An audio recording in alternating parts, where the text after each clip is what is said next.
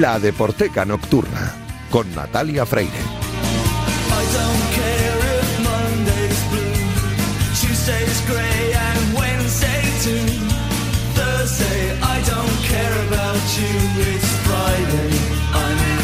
Bienvenidos a la Deporteca Nocturna, el programa de Radio Marca en el que demostramos que el deporte es y genera cultura. Os recuerdo que tenéis un correo electrónico, ladeporteca.gmail.com y también la cuenta de Twitter, arroba donde podéis comentar y sugerir todo lo que queráis. A los mandos técnicos Raquel Valero, que ya está haciendo que todo suene a la perfección. Y esta noche tenemos varios invitados en el estudio. Así que le hemos dado descanso a Julio Ruiz, porque si no, no me iba a dar tiempo a hablar con todos, que ya sabéis que me gusta mucho hablar y preguntar, sobre todo. Y no os perdéis lo que viene a continuación, porque estoy segura de que os va a encantar. Arrancamos ya.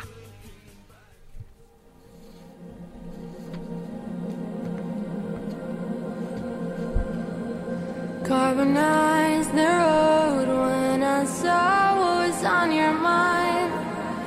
Heaven waits for your call and then it shows you're in a rush. Heaven listen too much cause I'm afraid that it might hurt. In the void there's voices that get left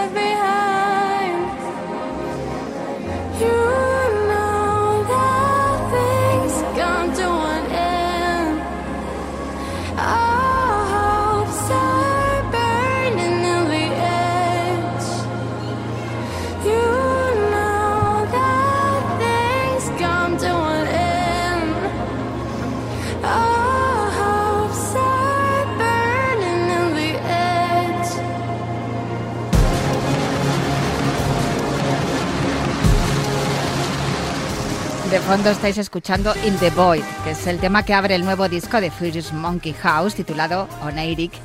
Y es el tercero de esta jovencísima banda gallega con el que han alcanzado la madurez musical, algo que parece una paradoja teniendo en cuenta que la mayor de sus integrantes de este sexteto Pontevedrés solo tiene 20 años, creo. Pero es que cuando publicaron su álbum de debut, Run, en 2015, tenían apenas 10 y 13 años. Fue por entonces cuando yo los descubrí y aluciné con los que yo bauticé los parchís del siglo XXI. Porque claro, yo de pequeña escuchaba un grupo de niños que cantaban y se llamaban parchís, pero claro, cuando descubrí este grupo de niños no podía más que alucinar, sobre todo porque tenía mucho que ver con la música que yo como adulta ya escuchaba. Cuatro años después, en 2019, publicaron su segundo álbum, Love Scan and Dust, que aumentaba mi admiración por estos cinco jóvenes estudiantes de música que junto a, a su profesor se atrevían a hacer. Una música que a muchos de los mayores nos recordaba esos grupos que marcaron nuestra adolescencia. Algo sorprendente en un panorama musical en el que el estilo que vende, entre comillas, entre los jóvenes nada tiene que ver con, lo que hacen Furious Monkey House. Desde 2019 les había perdido la pista, así que cuando recibí la nota de prensa con la información de su nuevo trabajo casi me caiga de espaldas. No solo por saber de ellos, que me, que me hacía mucha ilusión saber qué había pasado con los Furious, cómo habían crecido, sino por la calidad de lo que estaba escuchando, como esto que suena de fondo, este In the Void. Y esta noche tenemos a tres de los miembros de Furious Monkey House en los estudios de Radio Marca. ¡Qué ilusión, por favor! Mariña Paz, Hola, ¿qué tal? guitarra y voz. Gonzalo Maceira, Hola, ¿qué tal? Aquí. aquí, bajista. Y Diego Flores, Hola, buenas. que es lo que tocas tú, Guitarra. la guitarra. Bien, aquí estamos, Gonzalo. Voy a empezar estamos, por ti. Aquí estamos. Cuéntame la historia. Bueno, yo ya me la sé. Cuéntasela a los oyentes de Radio Marca cómo nace este grupo. Pues eh, nace hace mucho tiempo.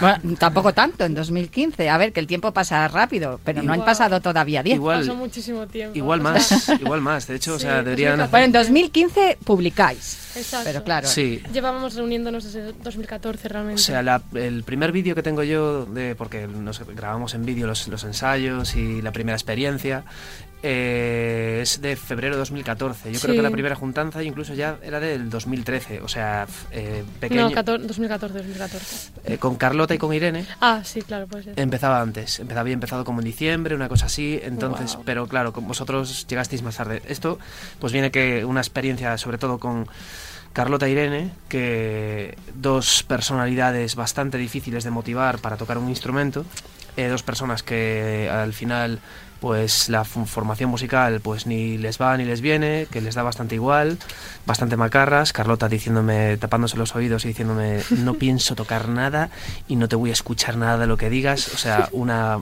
pequeña muy rebelde. Y al final pues algo que funciona, el aprendizaje por proyectos, montarte tu propio proyecto y aprender dentro de tu propia creatividad pues parecía algo que les motivaba mucho más, meterlas en el estudio, empezar a hacer cosas con ellas, algo que, que pudiesen sentir eh, algo propio. Y fuimos eh, un proyecto que fue, pues, eh, desde ese punto hasta, hasta lo que es hoy, hasta Oneric, pues fue un desarrollo de pues, pequeños objetivos. Ahora tenemos dos integrantes, ahora somos cinco, ahora grabamos una demo. Ahora hacemos nuestro primer concierto, presentamos la demo, ahora hacemos un disco, ahora pum, ahora encontramos un sello, ahora llega Esmerarte, ahora boom, boom, boom, boom, otra cosa y otra cosa y otra cosa. Y nos ha traído aquí, contigo. Staying in the Sun, uno de los sencillos de este disco. Open your arms, get them very high. Let your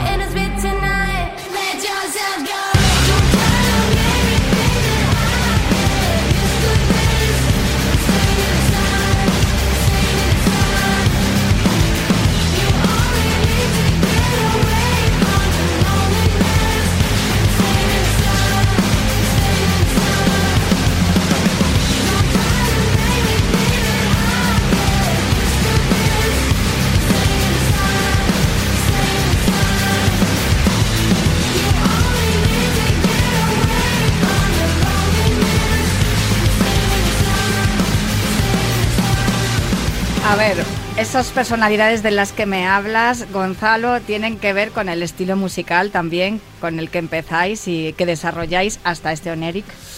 Pues, eh, uy, eh, igual, igual no tanto, igual no tanto. Eh, de hecho, el, primero, el primer disco, Run, era como, a pesar, esas, ahí era cuando, pues, mm, Carlota y Irene, pues, pues sí que ha- han demostrado un poco más, pues, esa, ese cabreo con la vida.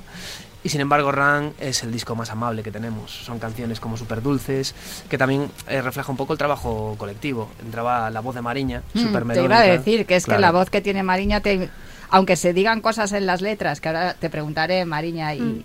os preguntaré a todos, porque en inglés, aunque tenéis temas en español también, no en este disco, pero tiene se suaviza todo con esa voz tan dulce de claro, niña. Claro, ese es, ese es un Que poco ya ha historia. crecido, por cierto, la voz. Sí, es otra, Sí, es, es cambió otra bastante, historia. la es otra verdad, historia. Sí, sí, sí, sí. Pero bueno, es eso. No creo que. Bueno, cada disco tuvo su momento. Y yo creo que tampoco es- tengamos, que es que tengamos un- una sensación, una emoción de rabia tampoco en nuestras canciones. No, sí que de, de energía y. Pero es una energía, yo creo que bastante positiva. ¿Quién escribe las letras? Mm, yo y Gonzalo. O sea, en este álbum estoy como muchísimo más involucrado en general como en el proceso. O sea, casi todas las letras son íntegramente mías, menos por tres temas así que hice con Gonzalo. Pero en los otros álbumes era como muchísimo más colaborativo en general. O sea, como que nos juntábamos todos, o Gonzalo y yo, y también nos lo tomábamos de una forma muy distinta, porque era como más un juego y hablar de. Me refiero, una persona de 12, 13 años no habla de las mismas cosas que una chica de 16, ¿sabes? O 17. Entonces, eh, no sé, era como jugar, hablar de cosas completamente irrelevantes que nos hacían gracia. Y ya, o sea, no irrelevantes, pero como nada trascendentales, porque eso, o sea, como que nuestro approach a la música era completamente distinto. Pero bueno, no sé, era muy divertido también. Eso se ve también en algunos videoclips en los que aparecéis todos eh, con una puesta en común. No sé si ese colegueo que se ve o que se trasluce a través de los videoclips también va más allá de, de vuestra de vuestro trabajo entre comillas como músicos. Sí, sí, o sea, claro que sí. Obviamente, o sea, sí que es cierto que somos como personas muy distintas, con personalidades muy distintas, pero creo que como somos amigos desde hace tanto tiempo y funcionamos tan guay desde hace tanto tiempo, al final es como, yo creo que un poco imposible como romper mazo cosas que compartimos y que tenemos en común. Entonces, o sea, nunca tenemos como grandes, gra- grandes diferencias, pero no sé, no nos parecemos tanto como antes, eso desde luego. Diego, mm, tu participación en el grupo, eh, ¿en, en qué consiste? ¿Nos lo puedes contar? Eh, bueno, eh, yo vine en- después del primer disco, cuando por desgracia tuvo que eh, irse Manu, el anterior guitarrista, porque tenía otros proyectos y no podía continuar. Mm. Y fui eh, un poco para cubrirle y para que había otro proyecto en el que me dijeron si estaba interesado y obviamente me, me encantó formar parte de, de un grupo, de poder hacer propios temas con, con ellos, aparte porque son unos músicos bestiales y, y bueno, yo- eh, sí es cierto que yo iba en el mismo instituto que Mariña y Irene, pero no Sí. nos llevaba tanto. Y bueno, O sea, éramos como colegas del instituto. Sí. Y como que fue como mazo coherente que Diego entrara porque era alguien que ya conocíamos, eh, algunos de nosotros por lo menos, ¿sabes? claro, Gonzalo a mí también me daba clase, en plan, en, y ya le conocí a él y bueno, eh, les conocí y son personas geniales y nos llevamos súper bien desde el Y llevamos mazo tiempo juntos, me refiero, como cinco años, algo así con Diego, ¿no? Sí, Como Sí. cuatro o cinco años. o sea, mazo Y. Diego era como eh, la esperanza riquiña, la expresión riquiña la conocemos, ¿no? Eh, era como con gafitas pequeñitos, súper bueno. Era. Eh, era. Era. Era. era. De eso, Y- de eso os voy a preguntar ahora también. y tocaba la guitarra que era como un demonio eh, y pues era te- tenía que ser tenía que ser él Lo de, el, el- sí, está, eh, tiene algo que ver con los demonios también muchas de las cosas de las que habláis en este en este disco. Me imagino que algunas de las canciones he leído que han nacido en confinamiento y en esa sensación que todos tuvimos, ¿no? Y tuvimos que, albergar en nuestro corazón. Espero que no lo olvidemos nunca porque si algo hemos aprendido de aquellos meses es que hay que aprovechar el momento, ¿no? Y disfrutar y, hacer todo lo que puedas eh, siempre que puedas y ser útil también. No, no hacer lo que hicimos muchos, que fue eh, ponernos delante de la tele y llorar. Sin embargo, hay- hubo mucha gente como vosotros que se puso a hacer canciones y a crear, ¿no? A mí es algo que me sorprende muchísimo. es que de hecho eh, este disco eh, pues la, la pandemia sí que trajo cosas eh, horribles y cosas pero yo creo que nos ha hecho aprender muchísimo y nos ha cambiado desde luego a nosotros nos cambió muchísimo y nos obligó a que para sobrevivir tener que inventarnos, pues a través cada uno en su casa, eh, inventar una nueva forma de, de componer. Eh, de hecho, era para poder sobrevivir, teníamos que cada uno con su ordenador, con su programa de grabación musical, eh, intentar hacer trabajos compartidos y, y bueno, eh, muchas de las canciones nacieron de trabajos online. Sí. sí. Eh, como esta que estaba sonando de fondo, que era Gold Chain, eh, a ver si, no sé si la podemos retomar, sí, ahí está.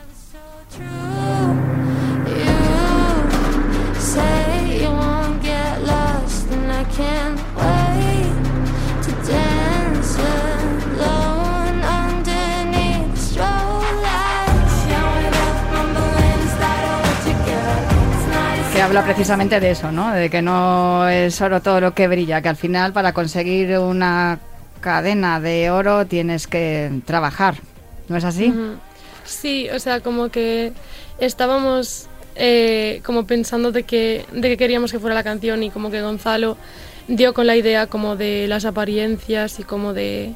O sea, es como que ahora mismo en la cultura de la música hay mazo cultura también pues de, de las apariencias y, y no sé, queríamos hablar un poco de eso, de las cosas que nos molan y de las que no nos molan en, en la música y en la industria y todo eso.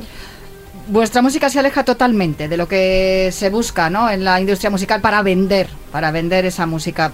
Vuestra música es absolutamente distinta, que a mí es algo que me, me entusiasma y me parece además magnífico que lo hagáis siendo tan jóvenes. Me imagino que, que Gonzalo habrá tenido mucho que ver en esas influencias, aunque por lo que nos cuentas ya venían ellos de series así de rebeldes. Pero me ha gustado mucho una canción porque sí que yo he notado al escuchar este disco muchas influencias de muchas artistas que son buenas y, y lo digo de esta manera porque claro, yo tengo una hija adolescente que es casi casi de vuestra edad y, y un hijo de 13 años que ya os digo que les he puesto vuestra música desde que eran chiquititos y tengo esa suerte de poder escuchar mucha de la música que escucha mi hija eh, que entre ellas están Billie Eilish, Taylor Swift, eh, Olivia Rodrigo. Y sí que encuentro algunas influencias también de ellos, no sé si me equivoco, porque me imagino que al final vivís en el siglo XXI y tenéis que beber de todas las fuentes. Eh, sí, o sea, yo personalmente justo, o sea, no consumo música de ninguna de ellas tres, pero o sea, Vaya, eh, eh, vamos, canasta.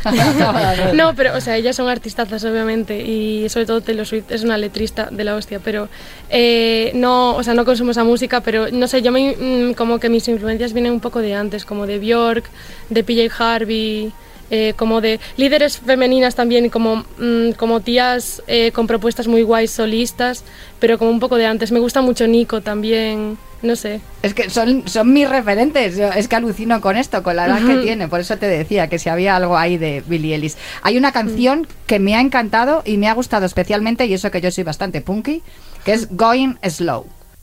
Sometimes the sunlight wakes me up and chokes your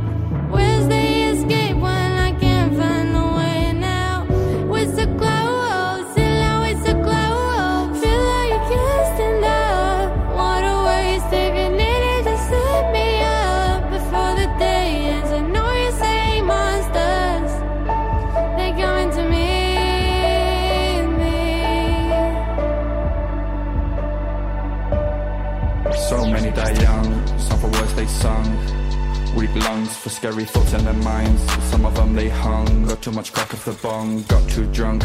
Found the big bomb, shot in the head by a gun or old age. In their sleep go numb, but none of them die from hunger. How will I go? Will it take too long? Will I make a show of it? Don't fucking know.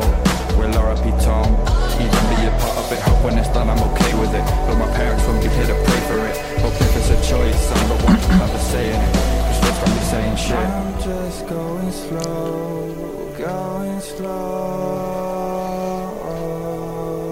La voz que suena de fondo es la de Tom Archie. ¿Me podéis contar quién es y por qué la colaboración? Mariña, Gonzalo, Pues, Diego. Eh, Tom Archie es nuestro amigo Tomás.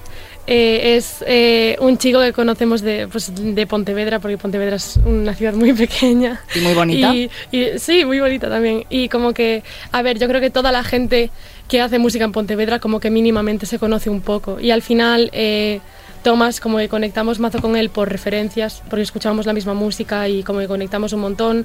Tomás estaba haciendo su proyecto en solitario en ese momento, estaba empezando a, a, pues a producir. Él es productor y, y es, pues, un- no sé, un poco de todo, como que eh, defiende un proyecto muy suyo y que va a salir pronto, además.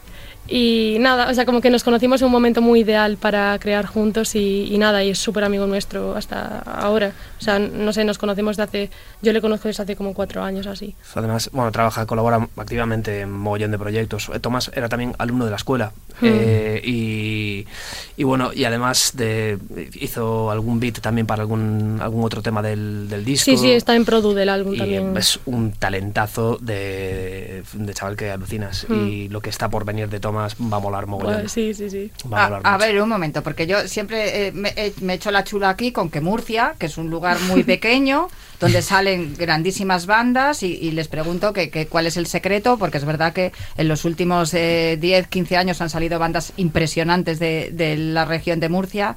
Y, solistas también de todo, vaya.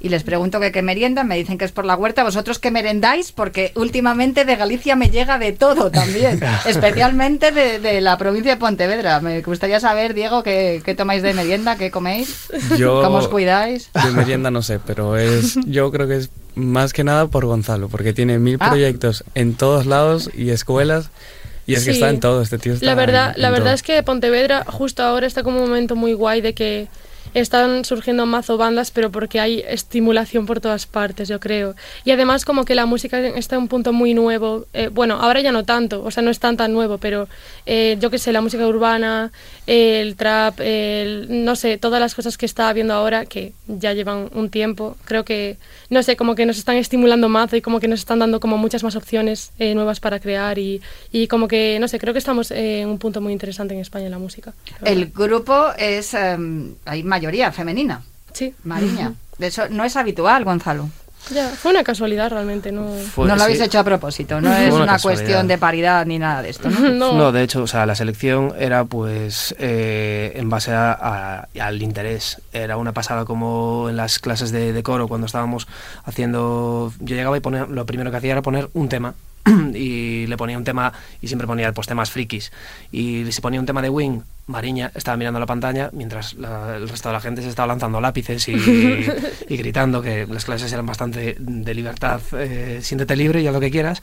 Y Mariña estaba mirando la pantalla, preguntando siempre, pues estaba claro que Mariña tenía que entrar. Eh, y así. Es curioso, fíjate, me, me encanta lo que me cuentas porque ya lo saben todos mis, todos los oyentes de la Deporteca lo saben y del resto de programas seguramente que también, porque lo he dicho mil veces. Para mí es tan importante la asignatura de música como la de matemáticas. Y eso me parece que es algo que no tenemos muy claro. Y lo mismo me pasa con la educación física, que ahora os preguntaré, porque estamos en Radio Marca, os tengo que preguntar si hacéis deporte. Creo que Diego sí. Pues estoy viendo los brazacos y me da que sí. Y me parece que Gonzalo igual sales a correr o no. Sal- Al pádel parece que no le da. Sal- eh, salí, hace un tiempo salía, salía a correr todos los días, pero Escalada, eh, desde que Escalada, sí, mira, eso está bien. ¿Y tú. Mariñán? ¿Qué va? O sea, yo, yo voy al gimnasio de vez en cuando, pero no, no es algo de lo que disfrute necesariamente. Es algo que hago porque sé que me tengo que mover y que tengo que hacer algo, pero no es algo que disfrute. En Galicia puedes hacer surf. Eh, Bueno, bueno, sí, más o menos. Eh, creo que no me atrevería a hacer surf. Mejor surfear con la guitarra por las ondas musicales. Mira qué bonito me ha quedado. Eh, a ver, eh, o- os iba a preguntar por el mono. Que hemos matado al mono. ¿Qué ha pasado con el mono? Nos lo cargamos. Sí, o sea... A ver, eh, explicadlo, por favor, porque claro, la gente, yo sé qué es lo que es, pero en, en- durante todos los otros dos LPs y en los vídeos y todo aparecía un personaje con una careta, con un mono, salían los niños cantando y luego el personaje con la careta con el mono. En esta, en esta ocasión no es así, Gonzalo. ¿Por qué? ¿Qué ha ocurrido? Pues, a ver, eh, al principio no tenía sentido, yo, el, de hecho en el primer vídeo, Heavy Boy, que habíamos hecho en el estudio, pues no tenía mucho sentido que saliese una persona... Un adulto. pues a la vez, ¿sabes? De gente tan, tan peque y yo intentaba pues como ponerme un poco atrás. Ese, fuimos transformando un poco al mono y ah, bueno, pues eh, tenía, había cogido mucha gracia y tenía todo el sentido del mundo.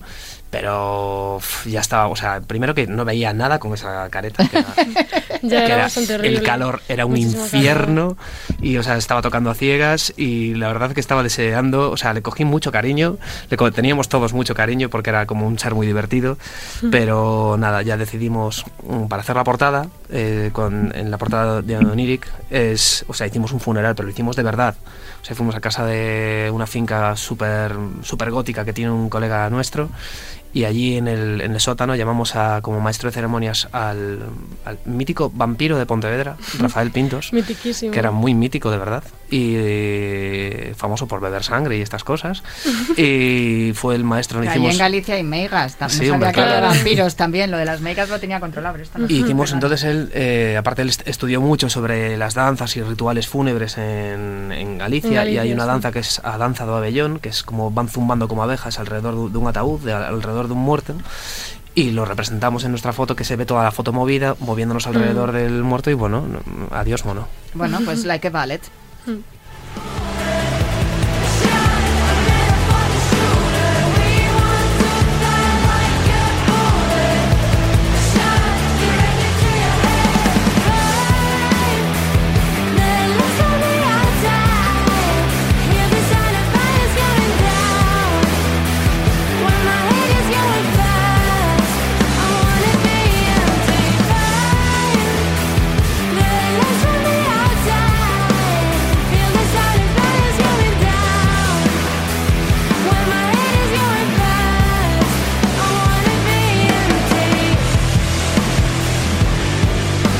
Y a mí que me, me sorprende que no hayáis nombrado a, a Avril Levigne o a Garbage, porque para mí, yo también cuando escuchaba vuestra música, cuando he escuchado este Oneric, este último disco que acabáis de publicar, también me ha venido a la cabeza esas influencias. Yo no sé, de todas maneras, lo, lo que os comentaba antes, que en clase de, en clase de música Tú preguntas a la chavalería de hoy, nadie sabe quién es David Bowie, algunos ni siquiera saben quiénes son los Beatles, que yo me hago cruces y me quiero tirar por, de verdad de espaldas eh, a una piscina.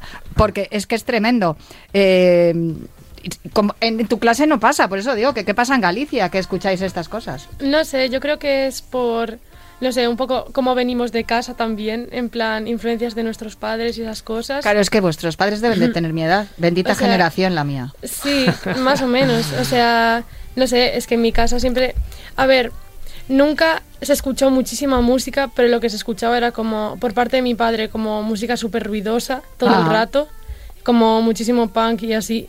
y por parte de mi madre como, yo qué sé, no sé, synth pop o algo así, en plan como que vengo de un sitio como súper dispar y en casa de Diego también como que se escucha muchísimo Sí. rock. Entonces creo que era un sonido que ya de partida estábamos muy acostumbrados a escuchar y luego cuando empezamos a, a ir a clases de música, nuestras primeras influencias eran rock porque era lo que le gustaba a Gonzalo y lo que nos transmitió a nosotros. Entonces, eh, literalmente nuestro primer contacto con un instrumento fue a través del rock y es algo que por mucho que nos gusten muchísimos otros géneros, yo creo que es algo, o sea, desde luego es como la cosa común que tenemos todos. Ya me imagino a vuestras madres durante el embarazo, a vuestros padres poniendo los cascos ahí en la barriga.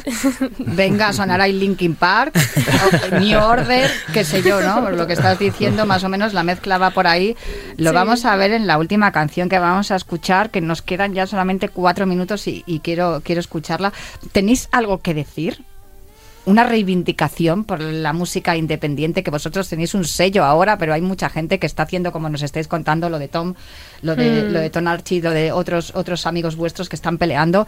Eh, eh, esto, esta sensación que tengo yo siempre del talento que hay joven y que parece que solamente nos quedamos con la parte de es que no hacen nada, están todo el día con el reggaetón. Eh, Hay muchísimo talento, Gonzalo. Tú como profesor lo debes de ver cada yo, día. Yo lo veo, yo siempre eh, esta, esta discusión ¿no? sobre cultura, juventud, educación, siempre, siempre está sobre la mesa. Yo he participado en un mogollón de, de estas discusiones en, en, bueno, en, mi- en mi ciudad y siempre creo que eh, hay que educar mucho al público que la- el público también se sienta se sienta capaz y que vea que aprenda a participar y que y que bueno y que se genere esa eh, esa necesidad porque la- de la cultura que, ¿qué voy a decir yo? O sea, es que es, es la forma de avanzar que tenemos, ¿no? Y, y es que está ahí, se ve que cuando de repente se, que se genera ese pequeño movimiento, nosotros nos está pasando en, Pontevedra, gente que quiere tocar, gente que quiere ver música, quiere consumir música y alimentar la rueda. Cuando empiezan a pasar estas cosas, de repente empiezan a, empezamos a crecer todos juntos y de repente dice, ¡buah! Pues, ¿qué está pasando allí? Pues Sí. está pasando lo que debería pasar en todos lados y está pasando donde que animamos a todo el mundo a que, a que enganche la guitarra y que se ponga a hacer reggaetón, trap y lo Y que, lo que quiera. quiera. Bueno, que hagáis lo que quieras, que, cree, que lo que hay que hacer es crear. Como habéis creado vosotros este Oneric, de, de, de verdad, este el tercer álbum de Furious Monkey House. Muchísimas gracias, Gonzalo, Mariña y Diego, por acompañarme. Me voy a despedir con este Moonstruck, que ya os digo que es mi, mi tema favorito, me parece una pasada. Creo que también se sale un poco de- del resto de la línea del, del LP y me callo ya porque prefiero que lo escuchen nuestros oyentes y que descarguéis el disco, que lo compréis, que lo consumáis, que la cultura es lo que de lo que hablamos aquí en este programa, porque el deporte es cultura y también genera cultura. Aquí tenemos a Diego que vamos, menuda máquina. y yo os dejo ya, que me tengo que marchar, pero por favor que escuchéis a Furious Monkey House, que se lo pongáis a vuestros hijos y que lo escuchen también los padres, que son magníficos. Muchísimas gracias chicos a los Gracias tres. Gracias. Hasta el viernes que viene aquí en la Deporteca.